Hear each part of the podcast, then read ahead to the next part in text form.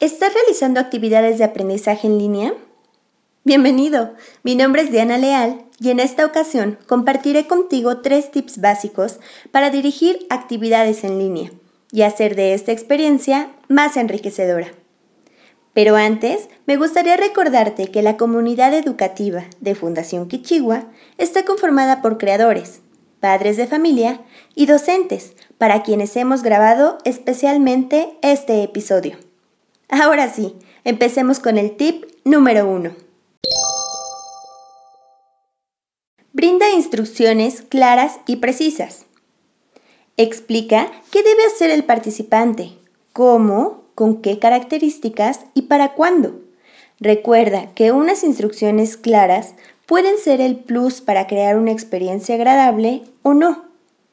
Asegúrate de que lo comprenda cualquier persona. Estructura la actividad en pasos, colocando números o conectores, como primero, después, para finalizar. De esta forma, los participantes podrán comprender mejor la secuencia de actividades a realizar. Independientemente de la plataforma educativa que estés utilizando, ten en cuenta que debe ser muy claro sobre la sección, apartado, carpeta o incluso el mail en el que tus estudiantes podrán encontrar los recursos necesarios para realizar su actividad. Ah, y no olvides, indícales la sección donde deben subir o enviar las tareas o actividades. De esta forma, ninguno podrá aplicarte el típico, ay, es que no sabía. Otro aspecto importante es mencionar la fecha para el envío, horario y las características de la actividad. Escuchemos un ejemplo en el que estás por asignar una actividad en una plataforma educativa. Quedaría algo así. Para realizar la actividad de aprendizaje de este tema, realiza lo siguiente. 1. Lee con atención el caso de Pepe y su estrategia de mercadotecnia, disponible en la sección de recursos de este módulo o en el siguiente link. 2. Contesta las preguntas y ejercicios del caso. 3. Sube el archivo a la sección Mis tareas. Asegúrate de colocar tu nombre en el archivo y de que se registre como enviado. Fecha de entrega, martes 7 de abril. Ahora vayamos a un ejemplo más sencillo, con actividades a través de correo electrónico o Facebook. 1. Ve el video de Las culturas mesoamericanas, disponible en el siguiente link. 2. Realiza un mapa conceptual o mental de lo que aprendiste en el video. Utiliza algunas herramientas digitales como Mind Map, Google o Mind Manager. 3. Comparte tu mapa mental o conceptual por este medio, correo electrónico o Facebook según sea el caso. Fecha de entrega, martes 7 de abril. Estos ejemplos son muy sencillos, ¿cierto? Si la actividad consiste en realizar diferentes acciones, no te preocupes, los principios son los mismos. Mantén el orden y sé claro.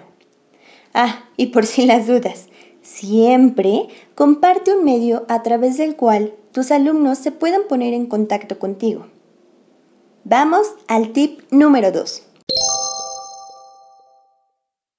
Organiza los tiempos y cargas de trabajo. A veces pensamos que por ser una actividad en línea y avanzar a nuestro propio ritmo, es más rápido realizar las actividades.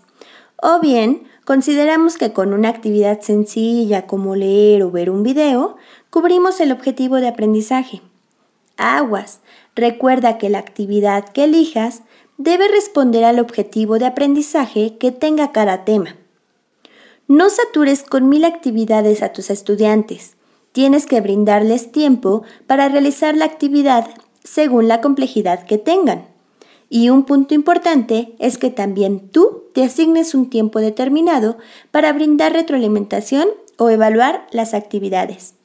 Recuerda que al trabajar en línea requieres de ese espacio. No puedes realizar una retroalimentación inmediata. Si no realizas esto, ¿Qué objetivo tiene tu actividad? Esto me lleva al tercer tip. Explota los recursos. Sí, aprovecha todas las herramientas disponibles en la red.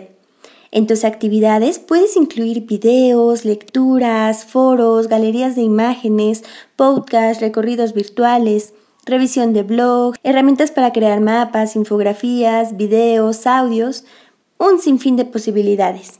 El límite está en tu creatividad. Explora y sigue aprendiendo. No temas a lo que existe en la red. Incluso pide apoyo a otros creadores o profesores para que te compartan sus mejores tips. Busca tutoriales y recuerda que si solicitas que tus participantes usen algo, tú debes conocerlo y saberlo usar.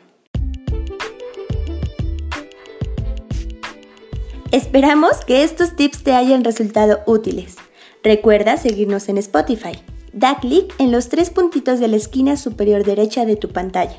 Luego en ir a podcast donde encontrarás el botón Seguir.